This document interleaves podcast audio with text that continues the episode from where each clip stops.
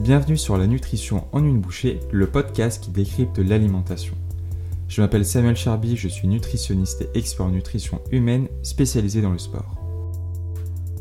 Vous en avez tous déjà forcément entendu parler, ou vous êtes peut-être vous-même concerné par le sujet. Vous l'aurez compris, je vais vous parler aujourd'hui de la cellulite. Les adjectifs qui le désignent sont nombreux peau d'orange, flambie, capiton et j'en passe. Disons-le, c'est l'ennemi public numéro 1 chez les femmes et on veut s'en débarrasser à tout prix. Il faut savoir que cela touche plus de 90% d'entre elles, soit 9 femmes sur 10 sont touchées à un moment de leur vie, contre seulement un homme sur 50 touchés. Et oui, je sais, vous vous dites sûrement que c'est encore une forme d'injustice de la vie. Pour revenir rapidement sur l'étymologie du terme, tout commence du latin cellula, donc cellule, et du suffixe it qui indique un état inflammatoire. Nos cellules ont la capacité de stocker de l'eau et des graisses. Cela se traduit par une aspérité de la peau.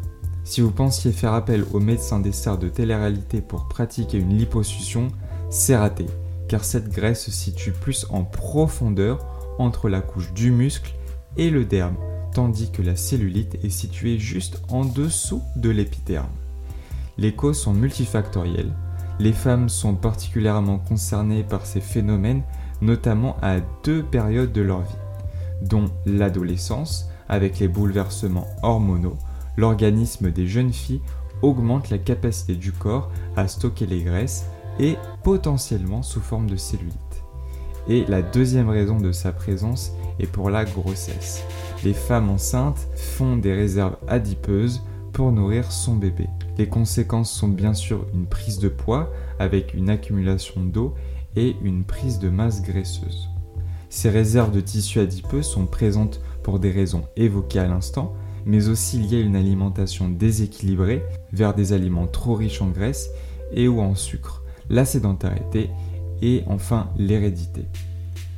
Bien évidemment, je vais vous donner quelques astuces alimentaires pour atténuer cet amas graisseux sous l'épiderme mais avant cela, vous n'échapperez pas à des explications sur les différentes formes de cellulite.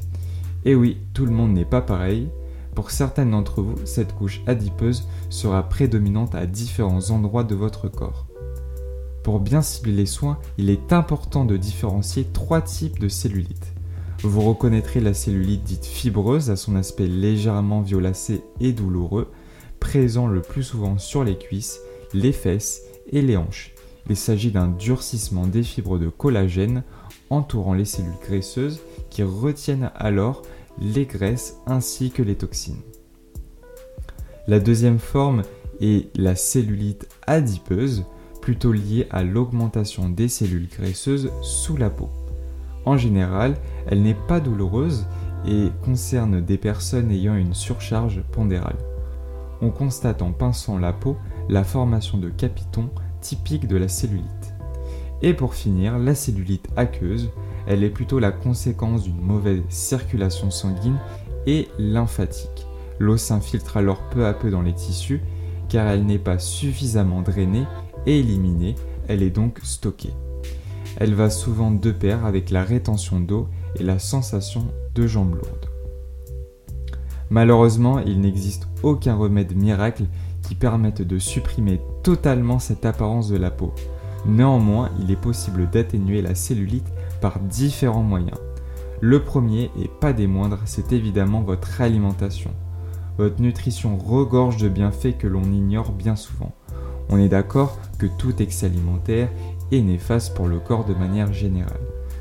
Je vous conseille ainsi d'éviter tout excès d'aliments trop riches en sel que l'on peut retrouver dans de nombreux aliments comme les épices, les sauces, le pain, les plats industriels, les soupes ou en bien encore les produits allégés en matière grasse et à ne pas oublier les aliments trop gras et sucrés.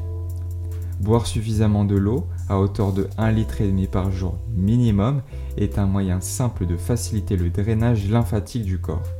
On ne le répétera jamais assez, mais la pratique d'une activité physique de manière régulière est une aide précieuse pour se sentir mieux dans son corps comme dans sa tête. D'autres méthodes douteuses sont proposées par des marabouts ou des sorciers telles que la prise de produits minceurs pour aider à lutter contre la cellulite, comme des crèmes, des gels, mais aussi des compléments alimentaires qui vous vendent des bienfaits miracles, car actuellement aucune étude scientifique prouve leurs effets significatifs sur la perte de cellulite. Le meilleur moyen reste encore d'adopter une bonne hygiène de vie alimentaire en se faisant plaisir de temps en temps, sans restriction, avec idéalement la pratique d'un sport qui vous plaise. Ces méthodes sont plus durables dans le temps et sûrement moins coûteuses pour votre portefeuille. C'est déjà la fin de ce nouvel épisode de La nutrition en une bouchée. D'ailleurs, si vous écoutez ce message, c'est que vous êtes resté jusqu'au bout, alors un grand merci. Si vous voulez, vous pouvez me laisser un avis sur Apple Podcast ou Spotify et partager cet épisode autour de vous. Si vous avez des idées que vous aimeriez voir abordées, dites-le moi en commentaire ou bien sur les réseaux sociaux sur Samuel Charby Nutrition. Je vous dis à la semaine prochaine pour un nouvel épisode.